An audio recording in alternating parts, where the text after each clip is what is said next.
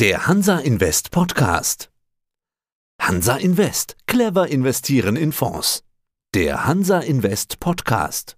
Hansa Invest. Clever investieren in Fonds. Der Hansa Invest Podcast. Mein Name ist Klaus Lehr und ich bin Geschäftsführer von der PT Asset Management GmbH hier in Metzingen und wir sind seit 1998 als Wertpapierinstitut ein unabhängiger Vermögensverwalter. Und ja, ich denke, es sind spannende Zeiten äh, und ich denke, Herr Groß, Sie werden einige interessante Fragen heute an mich haben, die ich versuchen werde, gerne zu beantworten. Davon können Sie ausgehen, Herr Lehr. Eine Frage, da geht es gleich um das Thema Timing. Und damit nehme ich auch so ein bisschen Bezug auf das Interview, was Sie bei uns im März gegeben haben, Anfang März.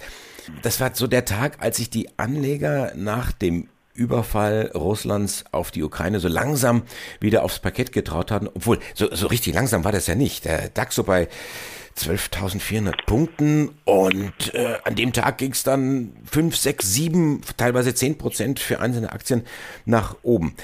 Wenn ich jetzt wieder schaue, in der Vorbereitung auf unser Interview, äh, Schlusskurs Dienstagabend war äh, 12.400 Punkte. was ist denn passiert in den vergangenen vier Monaten? Ja, ja das, es ist natürlich viel passiert. Wenn wir mal kurz von den Aktienmärkten weggehen, auf die Zinsmärkte, auf die Zinsseite, da ist natürlich viel Schlimmes passiert durch die Engpässe, die es jetzt bei den Lieferungen gibt, durch äh, Long-Covid oder eben auch durch den Krieg, die gestiegenen Preise für Rohstoffe, für Öl, Gas und so weiter. Das hat natürlich zu einer dramatischen Inflation geführt und eben dann auch wurden die Notenbanken dazu gezwungen zu reagieren.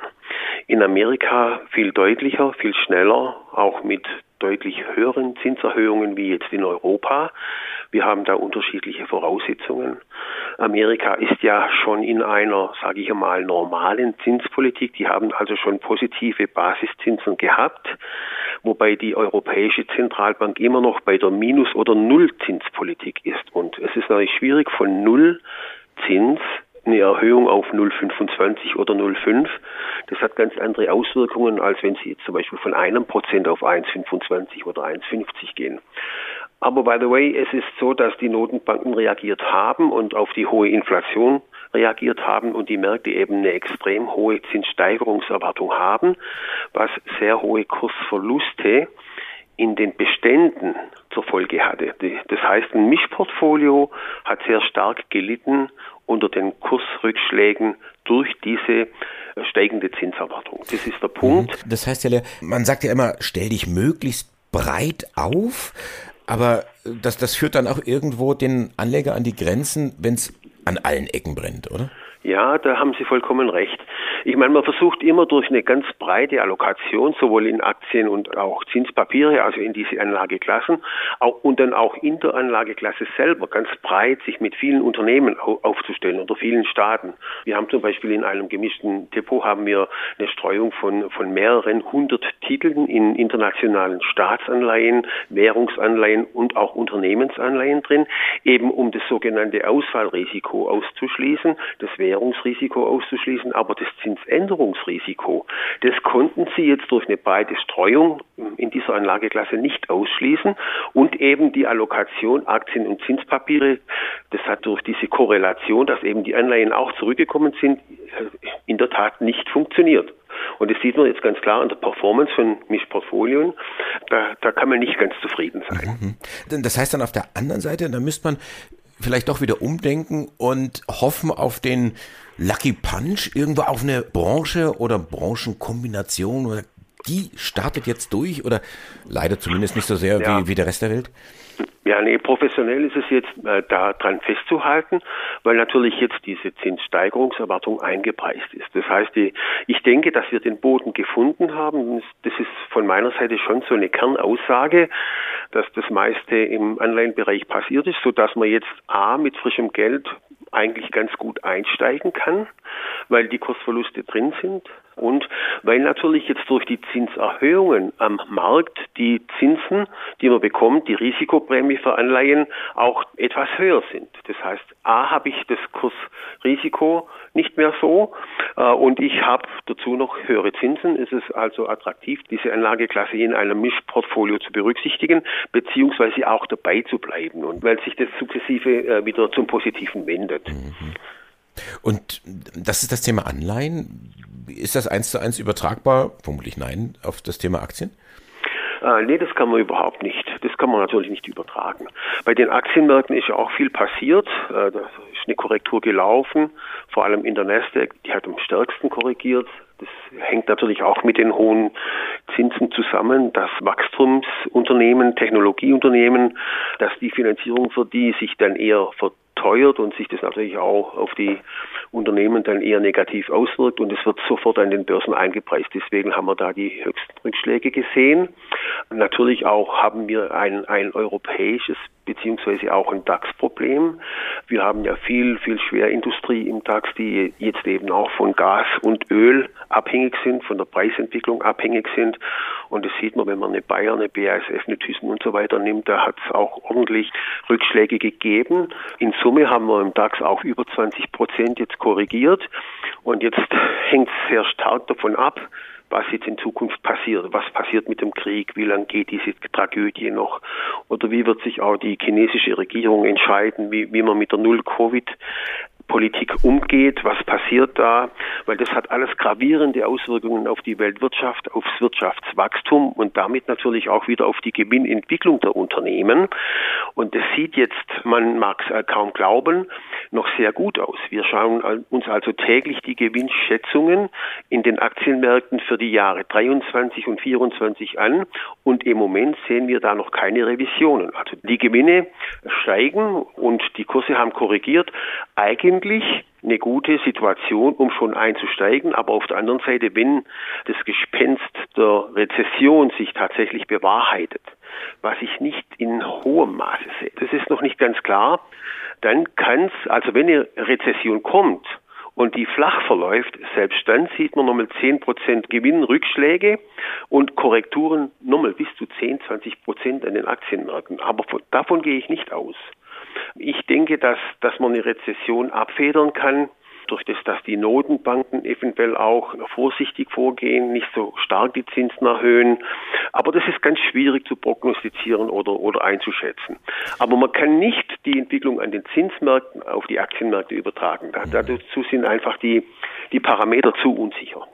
Ihr Claim, Ihre Aussage, Ihr Versprechen letztendlich auch an Ihre Kunden ist ja, wir kümmern uns um ihr Vermögen, als wäre es unser eigenes.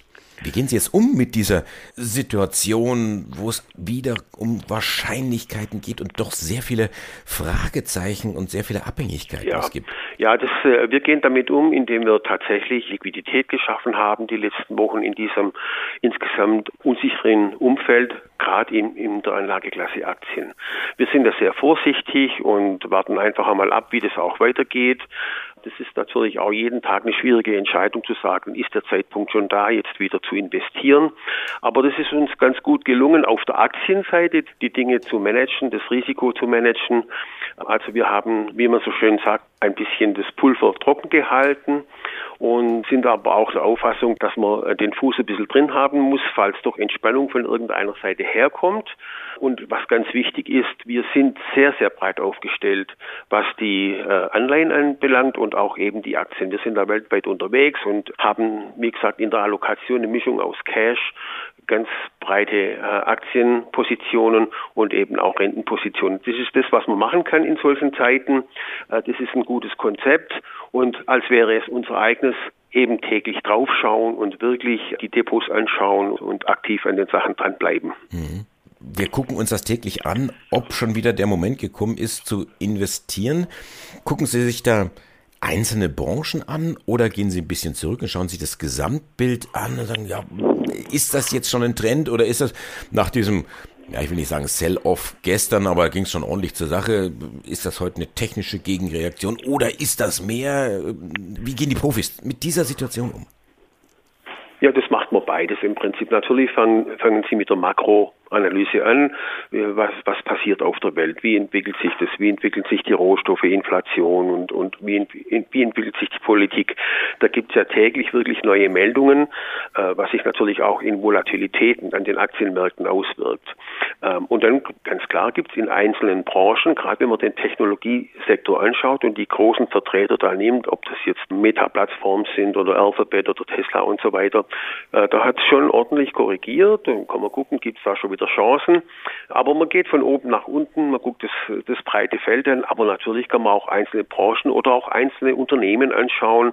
Äh, muss man sich eine Meinung machen, äh, ist das Geschäftsmodell gut, ist es nachhaltig und so weiter, wie geht es da weiter. Also es ist ein Mix eigentlich von allem. Ja, da wird einem nicht langweilig. Und äh, Schwerpunkt USA, was ja so am Anfang des Jahres noch galt, gilt das jetzt auch? Die, die Inflation tobt ja dort auch. Und das wird jetzt wieder den Konsumenten nicht gefallen. Der amerikanische Konsument ist ja eine der Stützen der Wirtschaft. Ja. Und die Menschen, die auf ihren Hypotheken sitzen, ja auch nicht. Also da ändern ja, sich ja. ja die Hypothekenzinsen im Tagesrhythmus. Ist ja tagesaktuell anders als das Geschäftsmodell bei uns. Wenn man da ein Haus auf Kredit gekauft hat, dann kann man sich da mal vielleicht zehn Jahre zurücklehnen und dann wird das wieder neu verhandelt. Also Amerika ist schon natürlich nach wie vor die bedeutendste Volkswirtschaft auf der Welt. Das sieht man auch im Dollar, der ist ja extrem fest geworden jetzt die Tage. Und natürlich sind dort auch die Zinssätze jetzt attraktiv von den Treasuries und Unternehmensanleihen. Klar, deswegen fließt dort auch das Geld hin. Aber eben deswegen da muss man da auch vorsichtig sein, weil da viel Geld reingeflossen ist und Sie haben die Probleme angesprochen. In den USA ist der Arbeitsmarkt sehr heiß gelaufen, gibt es viele offene Stellen. Da muss man abwarten, wie das sich weiterentwickelt. Die FED, die hat natürlich auch eine andere Aufgabe wie die EZB. Die muss sowohl nach dem Arbeitsmarkt schauen und eben nach der Preisstabilität schauen. Das sind also ein bisschen andere Voraussetzungen. Und da hängt sehr stark davon ab, wie die FED jetzt weiter vorgeht, ob sie weiter die Zinsen stark erhöht oder wieder nachlässt, ob sie die Konjunktur abwirkt und, und so weiter. Also auch da muss man vorsichtig sein, eben auch wegen als Europäer wegen dem starken Dollar. Wenn der dann wieder schwächer wäre, hat man dann natürlich da ein Währungsrisiko jetzt im Moment. Nicht? Also es gibt viele Aspekte, die man da beachten muss. Man kann jetzt äh, nicht einfach äh, ins Blaue sagen, Amerika alles toll, wobei diese Volkswirtschaft äh, ein bisschen unabhängiger ist jetzt von diesem ganzen Krieg, von den Auswirkungen wie jetzt zum Beispiel Europa oder speziell auch Deutschland. Sie bieten ja drei, wie soll ich sagen, Kategorien an oder drei Schlagworte. Persönliche Vermögensbetreuung, digital oder eben die Fonds. Hat sich jetzt in den vergangenen vier Monaten da irgendein Schwerpunkt herauskristallisiert? Hat sich da was verschoben seitens Ihrer Kunden? Nee, das ist im Prinzip eigentlich, ähm, ist es das Angebot, wie der Kunde sich betreuen lassen möchte. Der Schwerpunkt, unsere zwei Säulen, die Schwerpunktsäulen sind die individuelle Vermögensverwaltung, wo wir ja vermögende Privatkunden betreuen, Stiftungen und auch Institutionen oder auch für Versicherungen, die Depots managen. Das ist der Schwerpunkt.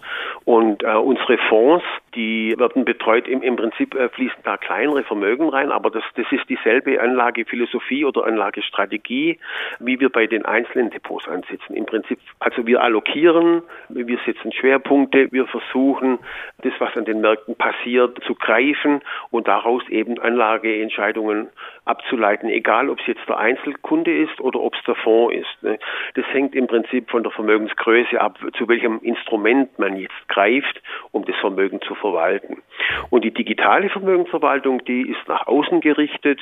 Das Onboarding läuft im Idealfall, sage ich einmal in Anführungsstrichen, so, dass wir den Kunden gar nicht kennenlernen, sondern dass der Kunde die Möglichkeit hat, von unserer Strategie zu profitieren, ohne dass er direkt auch mit uns jetzt persönlich Kontakt aufnimmt. Aber wenn er das möchte, darf er das auch machen, wenn er über die digitale Schiene reinkommt. Also das ist rein die Entscheidung beim Kunden, wie möchte er sich betreuen lassen.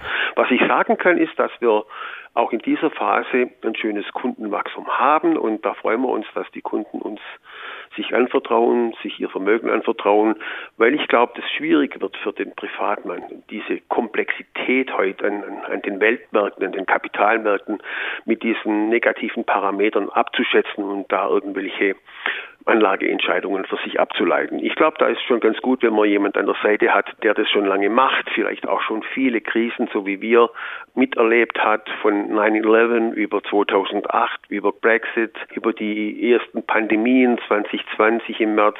Da haben wir schon viel erlebt, viele Rückschläge, haben wir viel Erfahrung, wie man damit umgeht.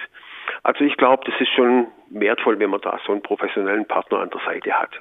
Und er hat ja auch das richtige Wappentier, sag ich mal, also das Logotier, den Phönix, der bekannt geworden ist, weil er aus der Asche auferstanden ist und in Richtung Sonne geflogen ist. Dankeschön, ja. Klaus Lehr, der Geschäftsführer von PT Asset Management. Dankeschön für dieses Interview. Alles Gute. Vielen Dank, Herr Groß. Eine schöne Woche noch und vielen Dank. Das war der Hansa Invest Podcast. Clever investieren in Fonds. Das war der Hansa Invest Podcast. Clever investieren in Fonds.